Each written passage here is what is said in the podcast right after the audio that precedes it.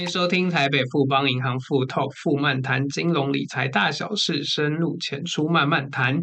本周来到 EP 十六金融友善这个议题，那相信大家如果有 follow 我们的频道的话，你往上滑就可以看到我们第十五集 Emily 协理来跟大家分享了这个有关于永续发展还有 ESG 相关的一些概念，以及我们如何去执行它。那在上一集节目的末了的时候，Emily 有提到说，我们富邦银行在对呃深圳障伙伴们这一块是有特别去下功夫的，因为真的有感于真的希望可以帮助这些身障朋友们，他们能能够更加融入这个社会，也能够达成这些 SDGs 上面的目标。所以这个礼拜我们特别要跟大家来聊聊金融友善这件事情。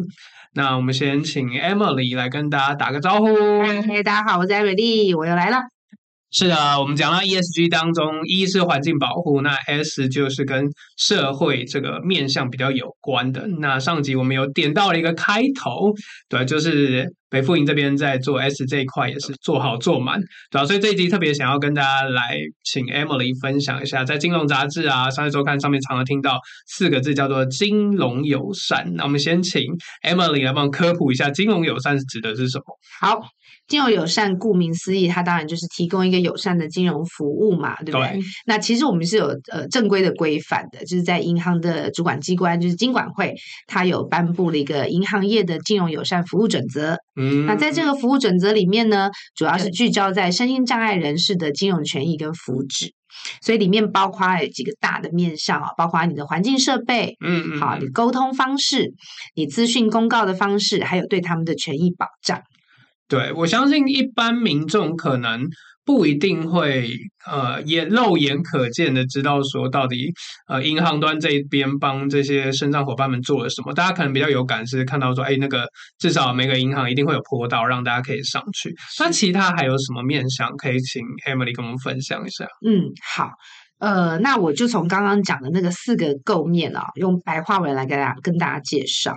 比如说在环境上面，郑伟老师说的没错，其实最基本就是大家常常可以看到的残障坡地。嗯嗯嗯。其实啊，台湾有建筑物无障碍设施设计的呃规范，非常明确的规范，所以营业场所任何一个营业场所，它都可以直接遵循。嗯。所以那它最基本的呃，就是要做到呃无障碍服务的柜台。哎，好，包括你出入口的安全服务铃等等，嗯、因为有些时候，呃，身障者他呃，比如说轮椅卡住啦，好，或者说坡道的这个陡太陡了，啊，对。啊，这些一些有一些很小的细节需要服务的时候，设置服务铃，哈，安安装在入口，让他们能够容易使用，哈，这是最基本。嗯、那在沟通方式上面，最重要的当然就是尊重跟适切。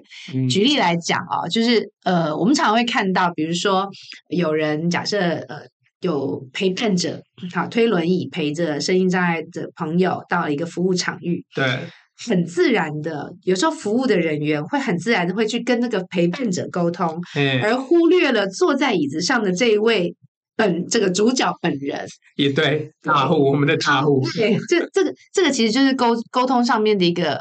这是一个误区，一个误区。对，我们展现尊重的方式，其实就是对的。这，你你你的声音障碍者本身去沟通，其实包括我们在呃手手语翻译的老师在旁边服务的时候，其实我们的沟通都是对着这位听语障的朋友。嗯、那有时候我们会辅助以就是呃透明的口罩，嗯、口罩因为会遮住他们读唇语，没错没错。那即使他没有办法很正确的读出唇语，可是你把这个。呃，你对着他讲话，然后你透过透明的口罩，让他知道你在跟他沟通，大概多多少少可以知道沟通的内容，再透过翻译老师去帮他澄清、嗯、解释，其实这个沟通的整个流程才完整。那对于呃沟通者来讲，他也受才受到感受到这个完全的尊重，嗯嗯嗯嗯，对。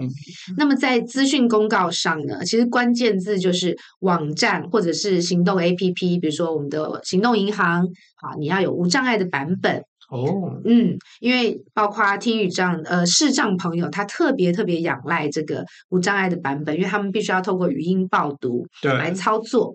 那另外呢，你呃设置专区。呃，来这个权益保障，其实就是让你非常流畅的申诉管道。其实很多时候，我们不会把它定位成这个管道叫申诉管道，而是一个沟通的管道。嗯嗯。如果当他觉得我们的服务有哪边诶没有跟上，或他有哪些需求没有办法被满足的时候，透过这样的沟通管道呢，能够帮助我们在我们自己的服务设计上面做得更好。对啊，因为毕竟是要服务这些身障伙伴，对，那。呃，可能真的在各个障碍的领域当中，他们本人才是专家，对啊，所以蛮需要说大家呃愿意站出来做沟通这一块，才有办法也帮银行端这一边把服务流程可以做得更好，对吧？那像刚刚 Emily 有听到那个网站的无障碍版本嘛，对吧？其实我以前在接触视障朋友之前，我不太了解这是什么意思，对啊，因为他们是用那个语音报读的系统，对吧？那语音报读它不可能说。呃，我今天想读左上角，他就读左上角；想读右下角就读右下角。它是有一个，它是必须要有一个逻辑排序，就很像你在做那个呃 Word 拉表格的时候，它一定是从第一排第一个开始，然后念第一排第二个，这样有顺序读下来。是对啊，所以这个无障碍版本其实是特别需要去设计的，你不能够说它一进去就一大张图片，那语音怎么读都读不太出来，这样子他们就无法继续使用下去。没错。对，而且我们刚从上一集节目就一直有聊到说，其实呃，所谓的永续发展要做出一个很实体的一个成绩来，就是你必须发挥它的影响力，对啊，所以那个北富银这边除了有提供客户的真人手语翻译服务之外呢，我们在沟通方式上面还有什么其他友善措施吗？嗯，其实我们要首先讲到沟通的友善啊，我们还是回到尊重跟事情。嗯嗯嗯，那个郑伟老师，你英文好不好？啊，我听得懂。Hello，请签名。好，那程程度大概跟我们差不多。我们举例来讲，我们我们大概通常都有在路上，有时候遇到老外，然后给你问路啊，这样的经验嘛。对对对对，而且他通常都会用英文讲哈，但是、嗯、那或者说像，或者说他非常努力的用中文来说，嗯嗯嗯、那即使老外中文说的不好。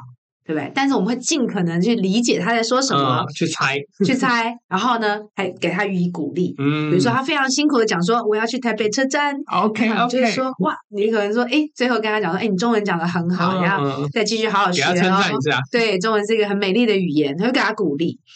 那但是当我们遇到听语障朋友的时候啊，其实就角色互换。哦，我们就会变成那个不会说中文的老外，啊、不会手语嘛，对不对？对对对。那也因此呢，其实听语障朋友对我们不会手语这件事情也超级包容啊，对不对？因为他他不会期待说你你能够百分之百对，所以可是你要想哦，我们是。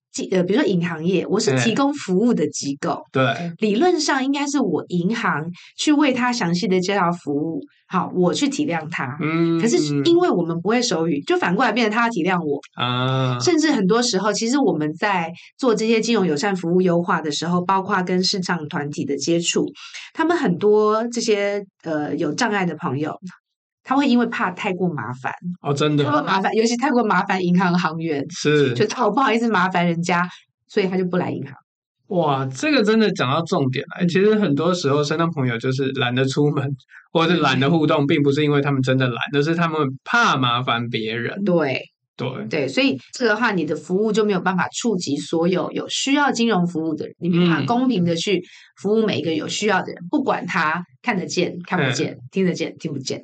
好，所以我们因为从这样的角度，其实我觉得在跟他们呃做这个 focus group，就是谈他们的这个金融需求的时候，其实有好多个 moment，就都让我非常，有些时候让我很震惊，有些时候让我很感动，嗯，然后有些时候让我非常有感触，那也因此才会。呃，一连串的让我们去思考，怎么样在服务设计上面尽量去满足他们的需要，嗯、不断优化。对，而且有时候是一个非常小的改变。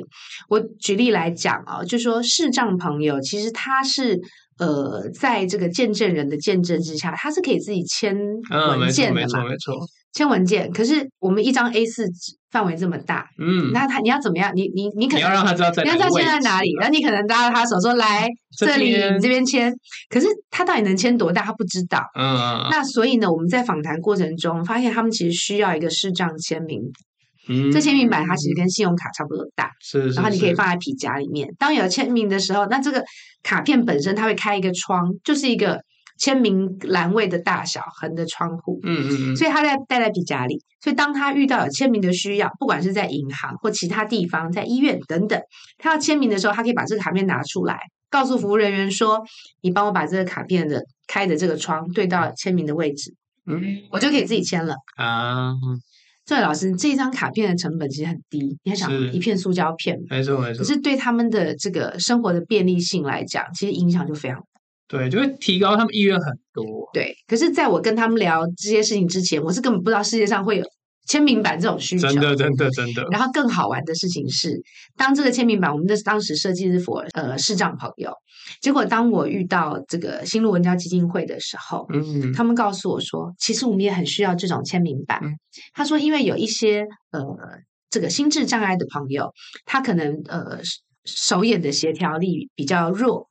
所以他在签名的时候，如果没有一个框框架框住的话，他也会有签名上的困难。嗯，所以他们其实也非常需要这样的签名版。没错，那这个东西你没有聊过，你怎么会知道？没错，没错，没错。所以我觉得就是在这个沟通过程中，我觉得一方面是呃服务设计的体贴，另外一方面其实就是在沟通上面是对对方的尊重。嗯嗯嗯嗯。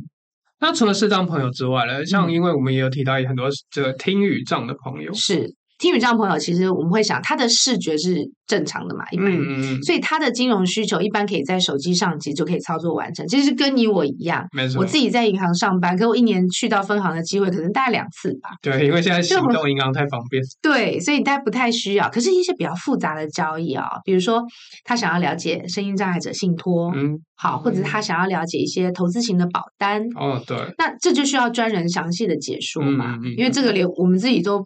都都都需要人家很细致的对，因为文件超厚，文件超厚，而且这个投资的概念啦，哈，它风险等等。那所以谁能够为听语障朋友传达这些讯息？当然是合格的手语老师，嗯，对不对？对，像 Emily 有提到，我们至少会请到一级以上的老师。对，其实这个在一次的这个声障呃声音障碍权益者的一个座谈会里面，有一位这个这个手语的听语障的一个呃协会的理事长，他也就有提到，他说。我必须要，我不但需需要有手语翻译服务，我还希望能够要求他们都是有乙级资格的。说、嗯，因为银行的沟通是比较复杂的、高专业的，所以他们会有更高的要求，他有权利提出更高的要求。对、嗯、对，这样对话也更精准。没错，所以呢，我们在提不管是提供线上的手语翻译服务，或者是线下的。